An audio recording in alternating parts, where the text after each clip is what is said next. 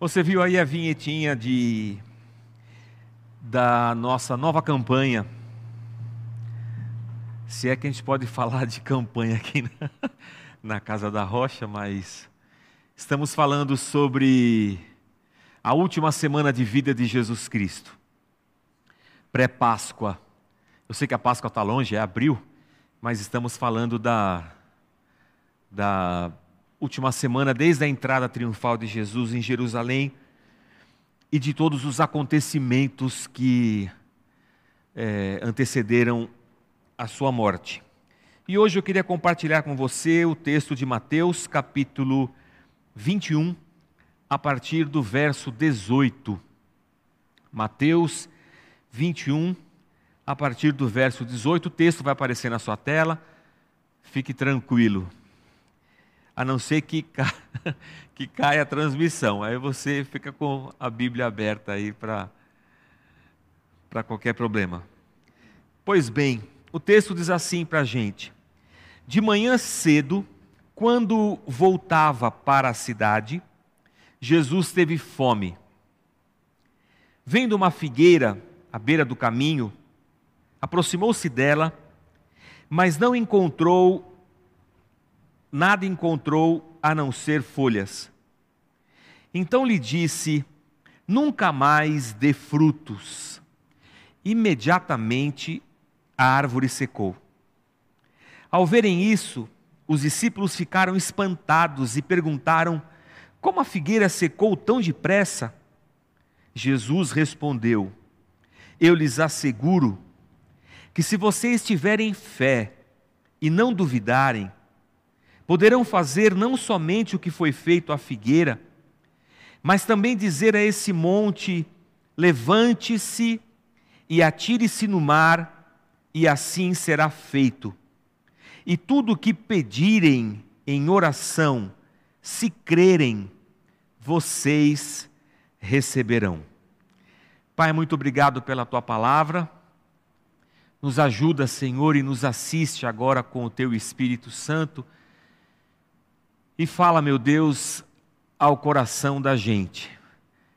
Usa minha vida, tem misericórdia. Eu te peço em nome de Jesus. Amém. Amém. Quando a gente começou a Casa da Rocha, 11 anos atrás, foi uma uma mudança bastante drástica na nossa visão de mundo, no nosso cristianismo. E juntamente com essa mudança, a gente virou uma chave, veio também um temor e uma, e uma preocupação bastante grande. É, vocês, não sei se todos vocês sabem, mas a nossa comunidade aqui sabe.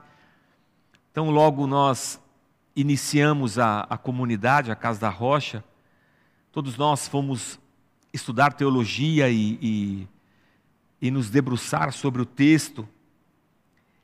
E o, o temor era, meu Deus, eu, eu, eu não posso falar bobagem, eu, eu, eu, não posso pregar uma, uma heresia, eu, eu tenho que ter um cuidado. E esses anos estudando, a gente sempre tem essa, essa preocupação. Toda vez que eu venho para cá, eu tenho uma preocupação. Eu estou sempre conversando com meu sogro, que é, é pastor, numa igreja batista ali na cidade de Indaiatuba.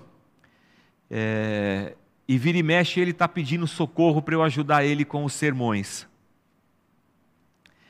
E, e eu estou sempre falando para o meu sogro aquilo que eu escuto, escutava no seminário, né?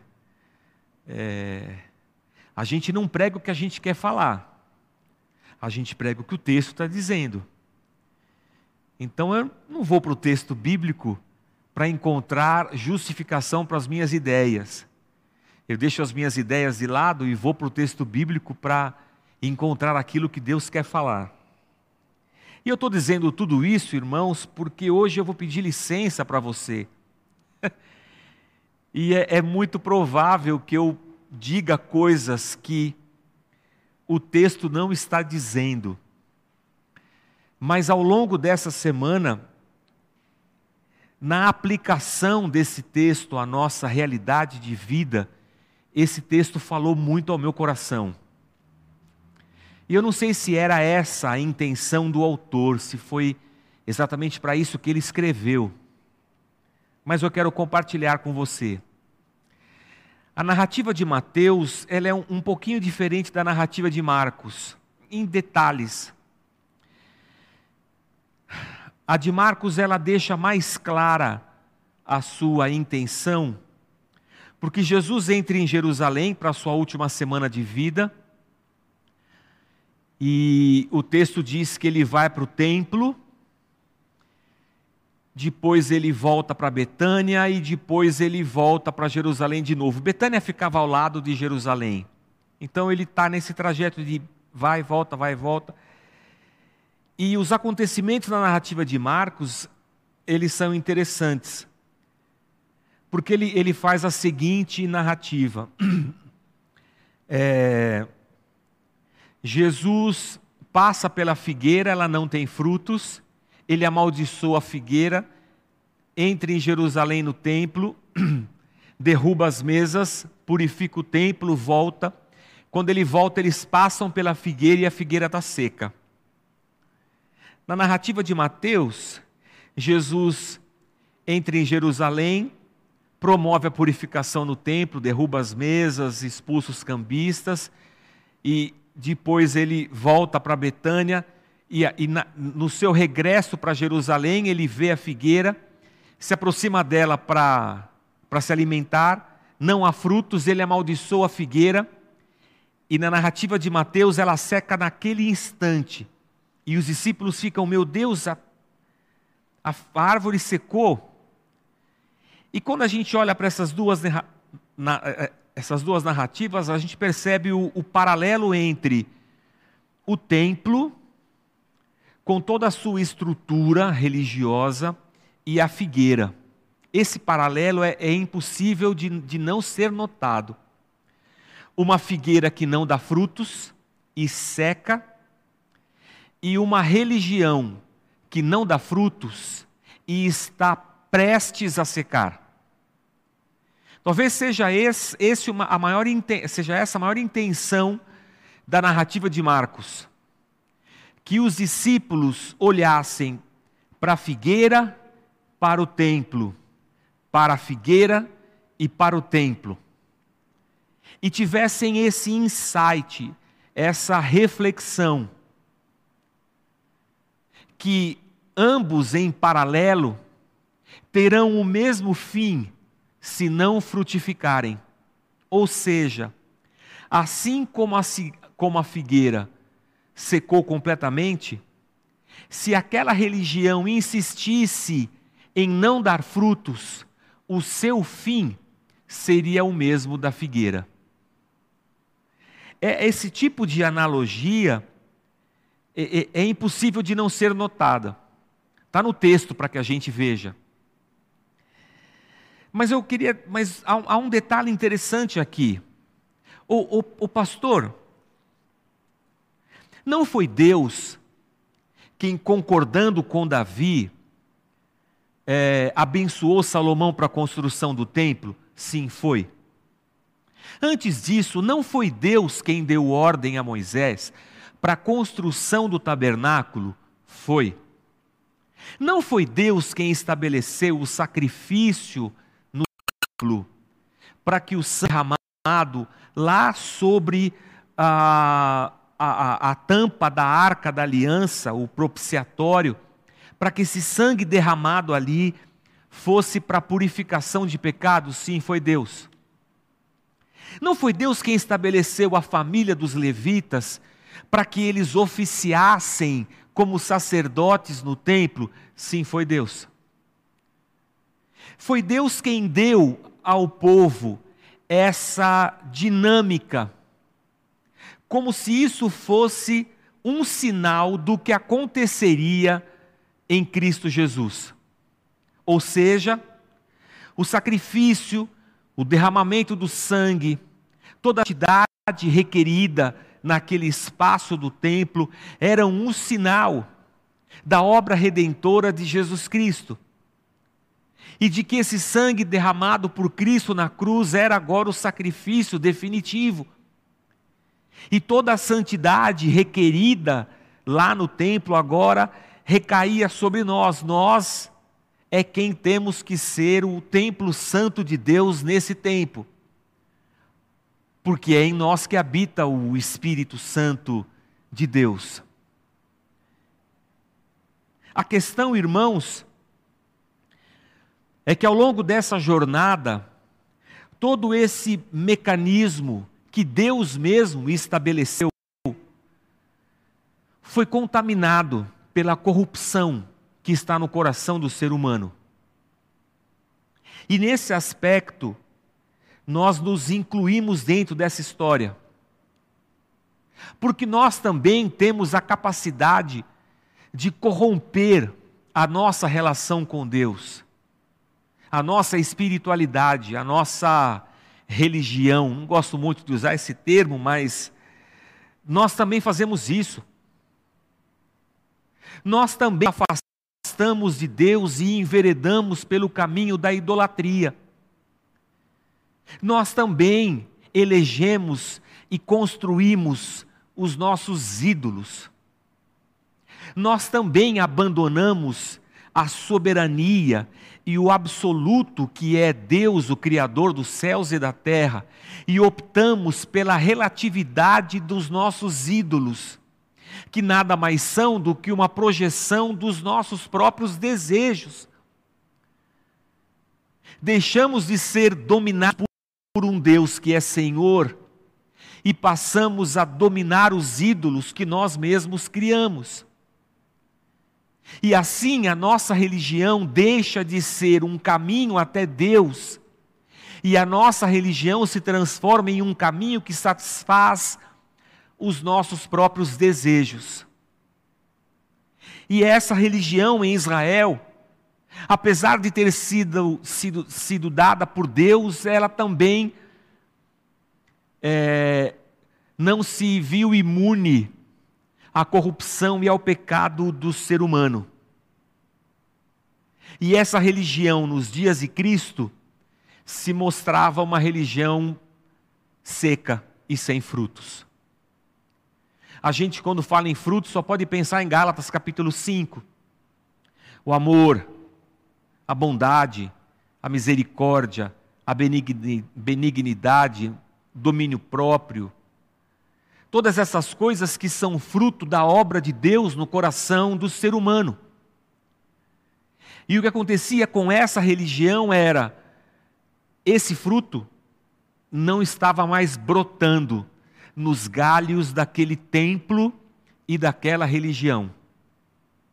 E o que Deus está mostrando para a gente nesse texto, e o desejo tanto de Mateus quanto de Marcos, ao transcrever ao, ao transcrever esse texto para nós, é nos alertar quanto à nossa vida interior.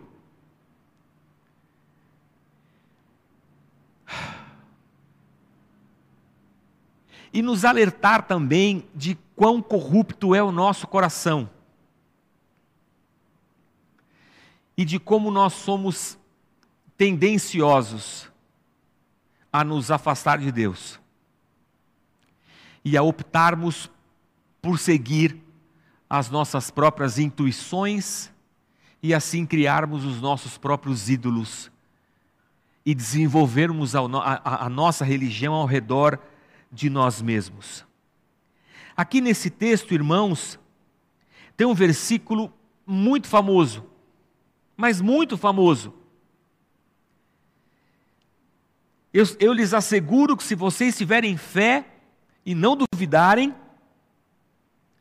poderão fazer não somente o que eu fiz com essa figueira, ou seja, amaldiçoá-la e secá-la, mas vocês vão poder dizer para esse monte: sai daí, atire-se ao mar, e ele vai se jogar ao mar.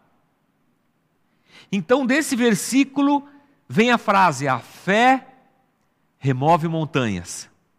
Essa verdade que está na boca de qualquer brasileiro, não sei de, outras, de outros país, mas aqui no Brasil essa frase está na boca de todo mundo. A fé remove montanhas. O que não deixa de ser uma verdade. Porque quando acreditamos e nos dedicamos e perseguimos e dentro de uma perspectiva de, de determinação pessoal, acreditamos na possibilidade, estudamos e, e as coisas acontecem. Nesse aspecto, eu acredito que a fé, não a fé em Deus, a fé em Cristo, mas a fé como motor da minha vida, a crença de que as coisas podem dar certo, de que elas podem, podem acontecer, a crença de que eu sou capaz, que eu não sou o pior dos piores e, e, e que se eu estudar, se eu me dedicar, se eu acreditar, coisas boas acontecerão. Essa fé está dentro de todo ser humano. E ela nos move, ela nos, nos, nos impele para frente. Então, a fé remove montanhas. Sim, é verdade. Em paralelo a esse pensamento popular de que a fé remove montanhas, há também uma fé evangélica, eu acho falaciosa, é, enganada, uma fé equivocada,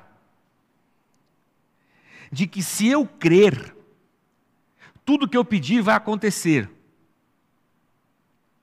E se eu tirar esse versículo desse lugar aqui, talvez e pinçá-lo, pegá-lo com uma pinça assim, tirá-lo daqui, colocá-lo na palma da minha mão e, e ler o, te, o, o versículo sem olhar para o contexto onde ele está inserido, se vocês pedirem acreditando, com fé e não duvidarem, tudo que vocês pedirem em oração, se vocês crerem, vocês vão receber. A nossa fé evangélica falaciosa transforma isso aqui numa verdade absoluta e torna Deus refém da minha fé da minha religião, da minha oração. E o Deus absoluto, Senhor do universo, passa a ser o meu servo, porque se eu pedir com fé, crendo, Ele vai ter que fazer. Essa é a ideia que povoa a mente evangélica e a cabeça do nosso povo. Ou seja, em um versículo, em uma explanação de Jesus, Deus deixa de ser Senhor soberano para ser escravo dos meus desejos. Porque se eu pedir com fé, crendo, Deus vai fazer. Em dois versículos,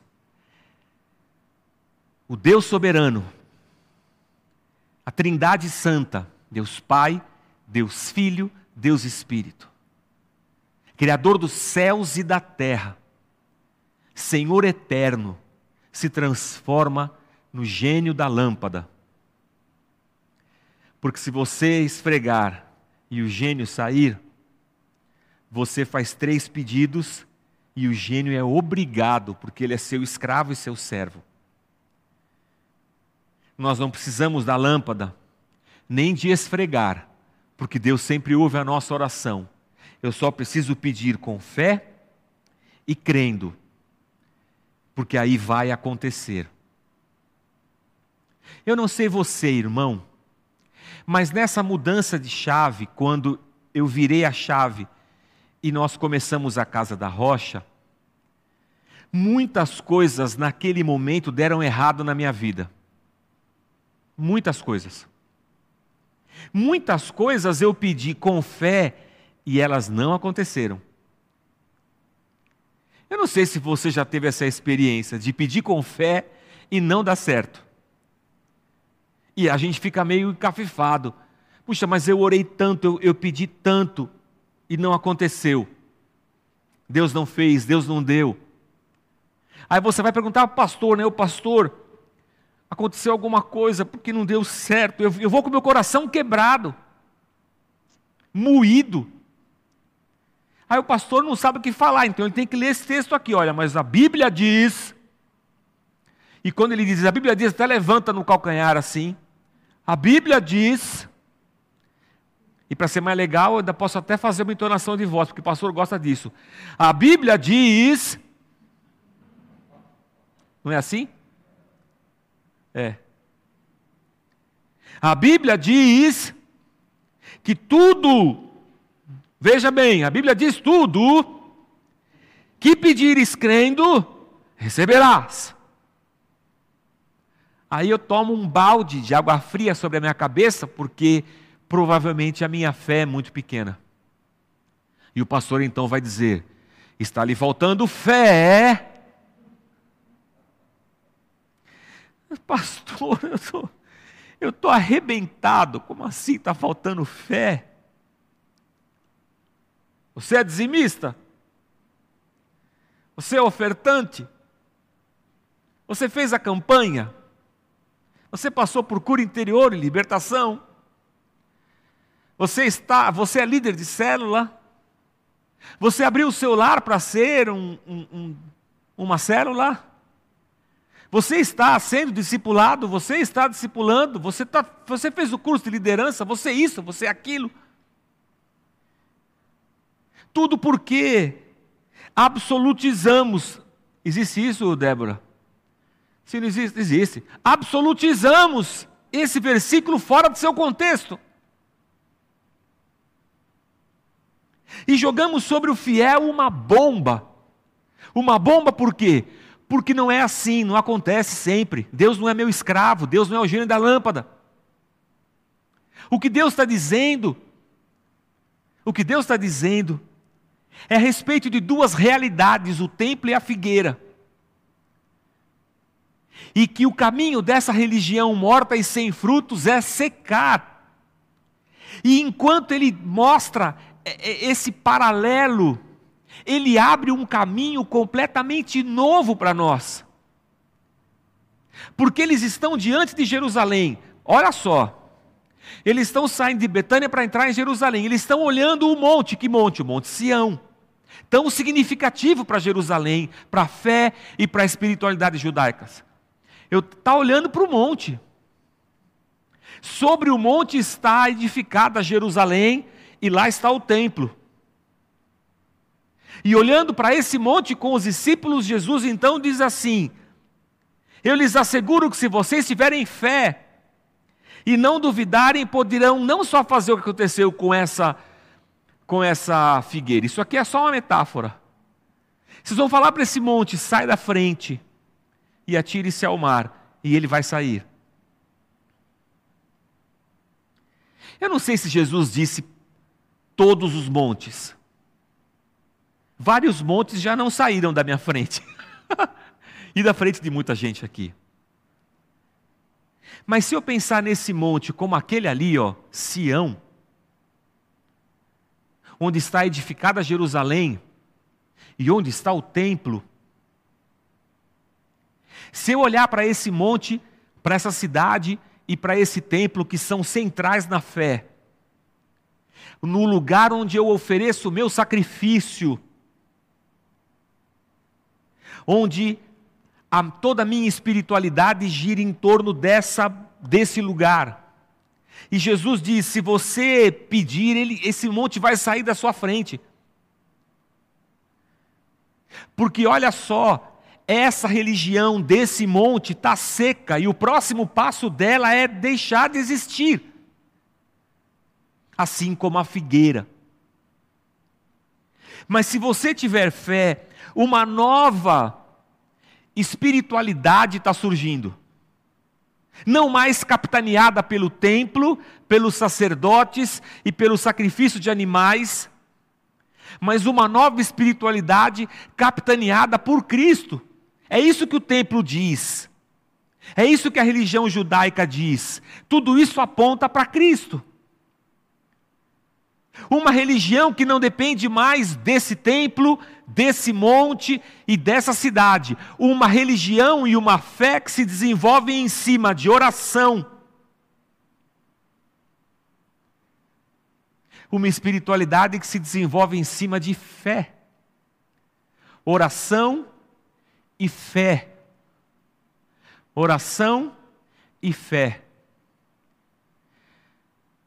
Eu acredito no sacrifício de Cristo e devoto a minha vida de oração para Deus, em nome desse Cristo. Irmãos, é um, é um novo jeito de existir.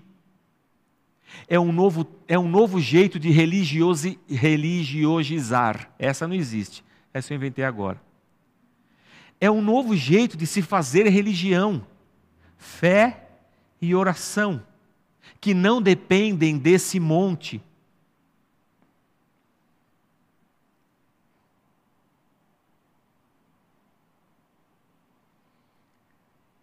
Agora eu vou sair do texto, tá? Eu, eu, eu se permito, eu se permito nesse momento sair do texto. Para compartilhar com vocês um, um, algo muito pessoal meu. Algo muito pessoal meu. E aí eu digo que não é a intenção do autor, não está no texto, tá? Então vou abrir um parênteses aqui mas é a, a, a minha experiência à luz do que esse texto falou comigo.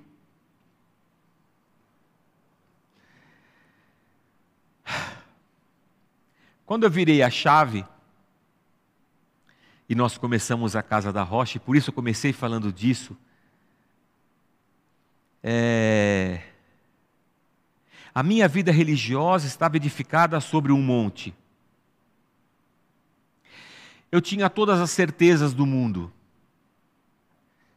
Quem conviveu comigo na minha época passada,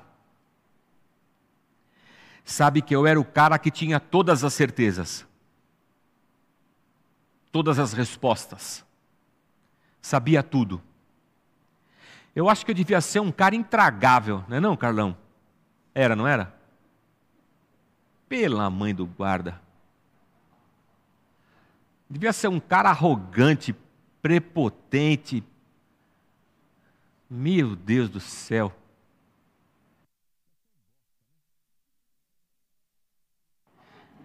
Eu desliguei o microfone para falar essa.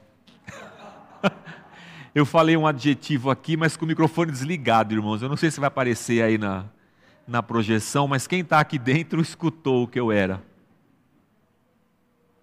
Mas eu olhava para aquele monte sobre o qual eu estava assentado, e para mim aquilo era o suprassumo da fé, da religiosidade, da espiritualidade. Mas quando o meu coração foi se enchendo de perguntas sem respostas, quando ao redor da minha vida as coisas foram ficando negativas, quando os montes foram ficando intransponíveis, e quando todas aquelas minhas certezas foram sendo colocadas é, em dúvida e sendo confrontadas, eu percebi que não havia mais frutos possíveis naquela experiência. E eu precisava olhar para esse texto entendendo que talvez aquilo estivesse secando. E que se eu continuasse andando por aquele caminho, o meu destino seria acabar.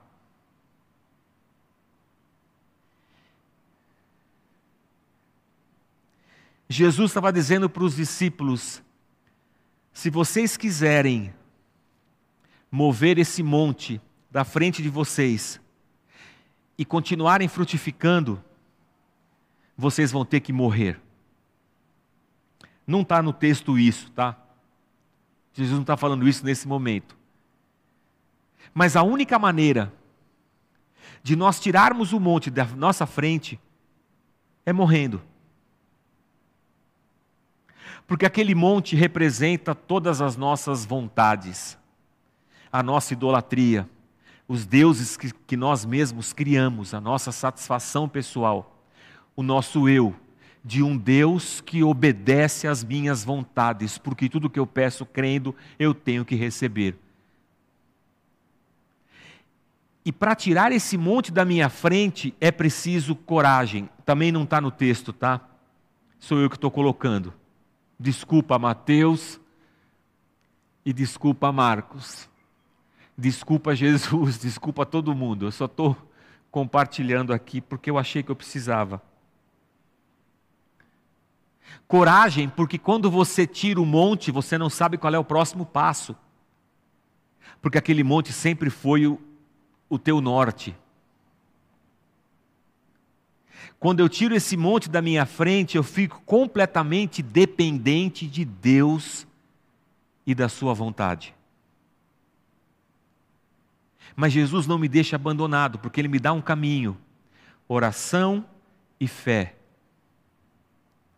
Não é fé que tudo vai dar certo. Não é a fé que move montanhas. A fé que todos nós temos e lutamos, estudamos, trabalhamos e ela nos ajuda muito. E também não é a fé falaciosa dos evangélicos que faz Deus escravo do, seu, do, do desejo deles. É a fé em um Deus que é soberano e nos convida para um caminho pelo qual nós nunca trilhamos. A colocar os nossos pés sobre os pés de Jesus Cristo, carregando a nossa cruz e seguindo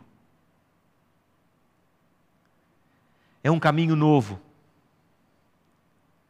que a nossa religião desconhece. E a gente só consegue andar por ele com oração e fé. Fé que Deus é Senhor sobre todas as coisas.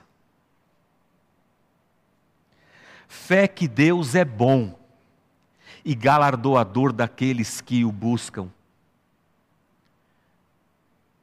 fé que Deus é suficientemente capaz de nos abençoar, muito além daquilo, com muito além daquilo que nós pedimos ou pensamos. Fé que Deus é sim Senhor sobre tudo e todos, inclusive sobre nós e as circunstâncias que nos cercam. E em oração, acomodamos a nossa vida à vontade de Deus e temos a coragem de pedir: Senhor, se for da tua vontade. A oração do corajoso. Eu quero muito isso, mas talvez não, não seja, né? Mas eu não deixo de pedir. Mas eu sei que o Senhor tem o melhor, porque tu és Deus. Então, desde já eu agradeço. Mas eu não sei qual é o próximo passo, mas eu continuo andando. É por isso que Paulo dizia não sei se é por isso, mas cabe bem aqui. É. Esquecendo-me das coisas que pra, para trás ficam, eu vou andando para frente. Porque o monte da minha religião, da minha idolatria, das minhas certezas, da minha razão, esse monte eu já removi faz tempo. E agora eu estou andando na direção do Cristo. E todo dia eu falo com Ele. Todo dia a minha fé se renova e eu continuo andando na direção do Cristo. Eu acrescentaria aqui coragem, porque a gente tem que ter coragem. E aí eu vou dizer para você, também fruto da minha experiência e só elucubrações da minha cabeça. Eu acho que a Deus às vezes faz coisas quando a nossa coragem não é suficiente, mas Deus quer nos usar, Ele dá um chute na gente, empurra a gente para frente, e a gente fica meio doido, mas aí já foi. aí eu vou lá e falo, Senhor, em fé, em oração, né? Eu continuo a jornada. ah, eu digo isso porque foi assim comigo também foi meio que um chute assim, Deus me chutou, né? Senão acho que eu não saía. Mas Deus é poderoso. É por isso que o texto sagrado diz que a ovelha ela ouve a voz do seu pastor. E desculpa, seu pastor não sou eu, ou o pastor Augusto, o pastor Zé, ou o bispo não sei o que lá, ou o apóstolo não sei o que lá. O seu pastor é Jesus Cristo.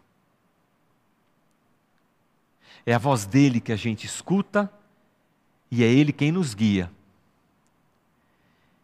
E se nessa manhã houver coragem no seu coração,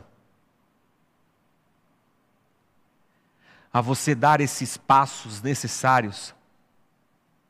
Dizer para esses montes saírem, para esse monte sair da sua frente, de toda a sua religião montada, de toda a sua a sua fé absoluta, que na verdade de absoluto não tem nada, porque absoluto só Deus.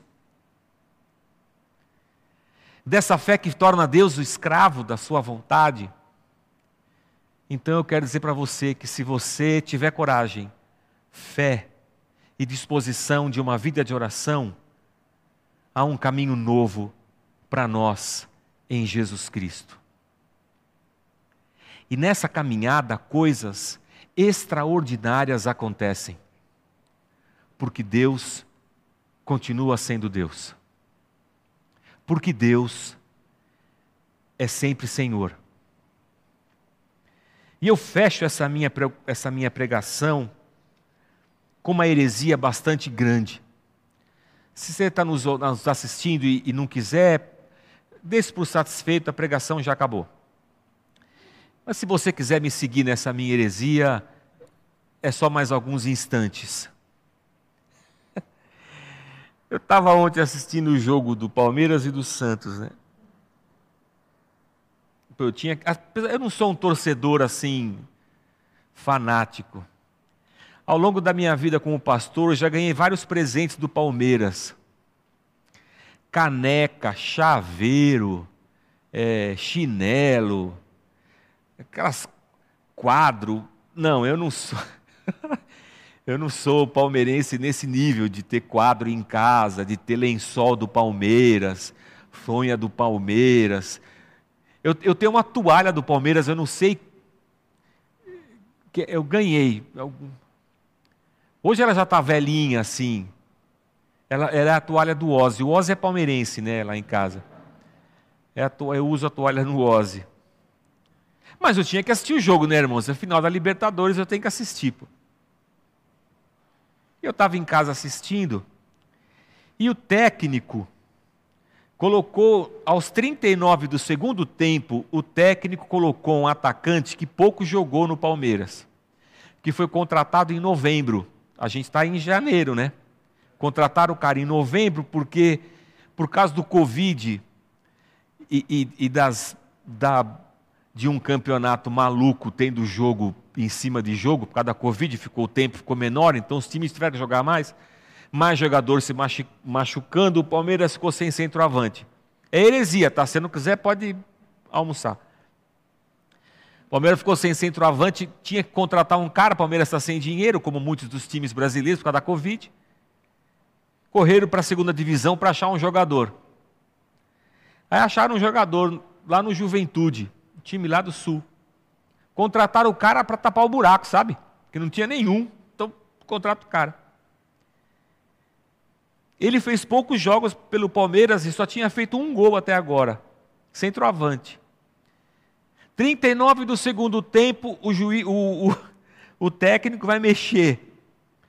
Aí ele olha para o banco e coloca exatamente esse cara. Eu acho que todo palmeirense que presta deve ter xingado o, o técnico. Esse! É, o, o, o, palmeirense que não seja evangélico, né? Que evangélico não xinga, você sabe, né? Eu falei, cara, mas esse cara, por que não botou o William Bigode? Que é... Botou o cara. Eu falei, meu, desse cara. Não vai sair nada, não vai sair nada. Estão lascado, meu. Eis que de repente, não mais do que de repente, a bola voa, bate na cabeça do homem, e entra no gol do Santos. Pastor, por que você está falando isso? Porque isso falou comigo ontem, olhando para esse texto aqui. O senhor acha que, ele, que o jogador fez uma oração e falou: Senhor, me dá a graça de fazer o gol do título? Não, não, acredito nisso. Aliás, no culto de oração, a semana passada eu falei disso, né? De me ajuda intercedendo pelo Palmeiras, mas eu, aí o Carlão ia orar pelo Santos, né? não, acho que Deus não, não é, não é isso aí. Mas o que eu quero falar é que o, o improvável aconteceu. Improvável. E quando eu olho para a vida, a vida é, é uma sucessão de improváveis momentos, circunstâncias, e de muitos improváveis bons. A vida é maravilhosa. Porque o simples fato de nós estarmos vivos já é um milagre. Porque o salário do pecado é a morte, mas o dom gratuito de Deus é a vida eterna. Então a vida que nós temos já é um milagre. E quando eu me disponho a essa caminhada com Deus, esse Deus criador dos céus e da terra, quando eu me disponho a essa vida de fé no sacrifício de Cristo e oração, eu acredito que improváveis, que bênçãos, que milagres, que coisas boas acontecem. Por isso eu quis abrir o texto, abrir o culto lendo o Salmo 37. Não se preocupe, não se aborreça com o mal ou com o, o, o malandro dando certo. Continue dando os seus passos, porque coisas boas acontecem. Elas não são o fim último da minha busca e da minha vida. Porque mesmo coisas boas são passageiras. E há coisas boas que a gente acha que são boas, mas que no fim elas são bem ruins. Uma vez eu comprei um carro, irmãos. Nossa! Pensa num carro bom. Nossa! Nossa! Eu me sentia o melhor dos melhores naquele carro. Aleluia. Olha eu no carro, ó. Aleluia. Ó. Ah. Mas eu descobri que aquele carro gastava mais gasolina do que eu tinha condições de comprar. Ele era muito bom, mas ele foi um entrave na minha vida. Quando eu vendi, eu agradeci a Deus. Nossa, mas não era muito bom? É, muito bom, mas depende, né? Para mim não era bom. As coisas elas perecem, elas passam, tudo passa nessa vida. Mas se eu estou andando com esse Deus que é eterno, se eu deixei para trás esse monte da autossatisfação, Deus vai me dando aquilo que eu preciso e mais, aquilo que eu nem pensava eu tinha pedido, que era improvável, mas que Deus fez. E eu me alegro com aquilo, mas aquilo não se torna meu Deus nem maior do que Deus. Deus continua sendo Senhor.